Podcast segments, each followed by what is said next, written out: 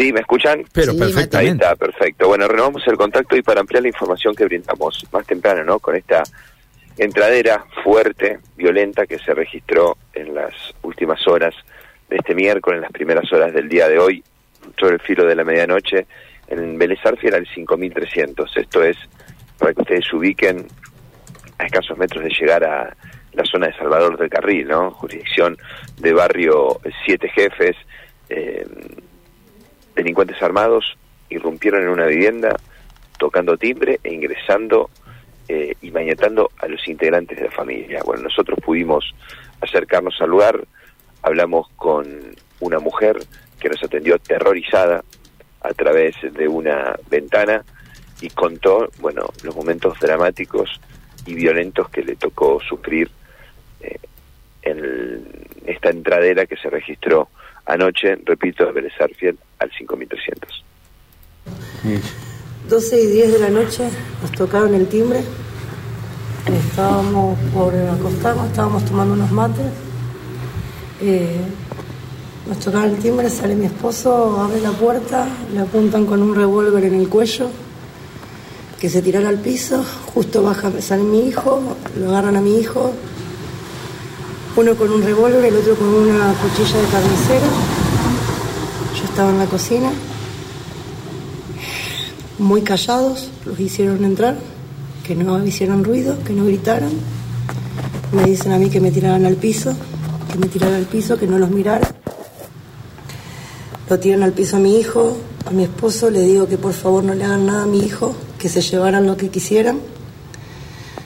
Lo tiran boca abajo a mi esposo, le, encintan las manos con una cinta hiladora, eh, con una cinta con una cinta de embalar, por detrás, por la espalda, a mi hijo adelante.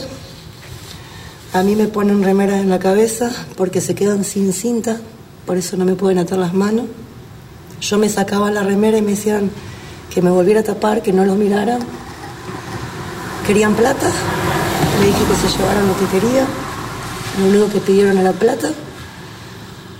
Se llevaron lo que encontraron y se fueron.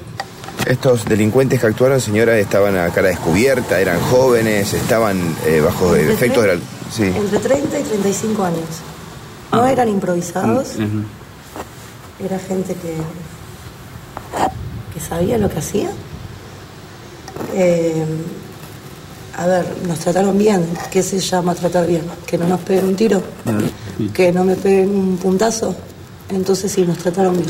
¿Qué se llevaron, señora? Eh, plata. Tardaron, fue eterno, pero no más de cinco minutos. Eh, manotearon en, en- en una silla, había mi bolso y la mochila de mi hijo. Le dije, por favor, déjame los documentos. Subieron un acto de piedad y me dejaron los dos bolsos. Y, y se fueron. ¿Qué edad tienen sus hijos, señoras? Eh, Tengo uno solo de 17 años, que por casualidad está acá, porque vive en Paraná, porque juega allá.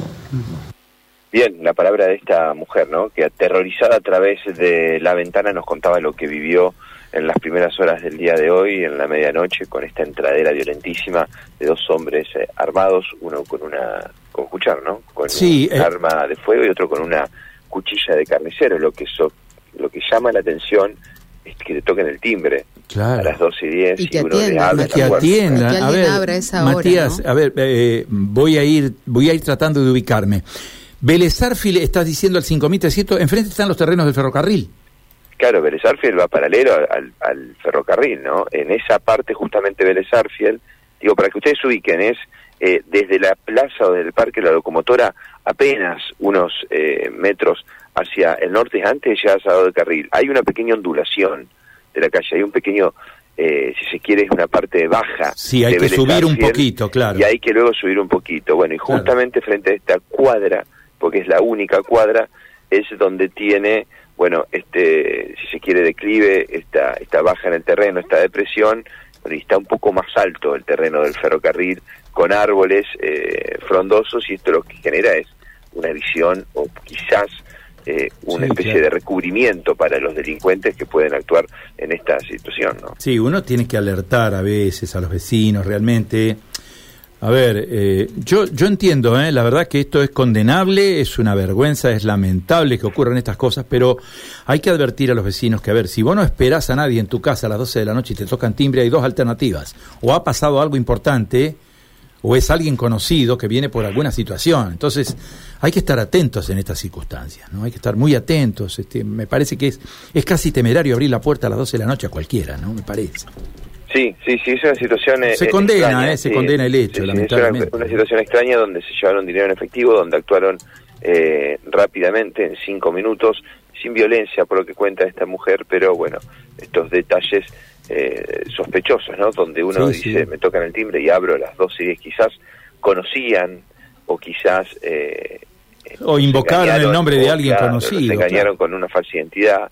Bueno, en definitiva es eh, eh, totalmente eh, imprudente, ¿no? Abrir en Santa Fe una puerta después de...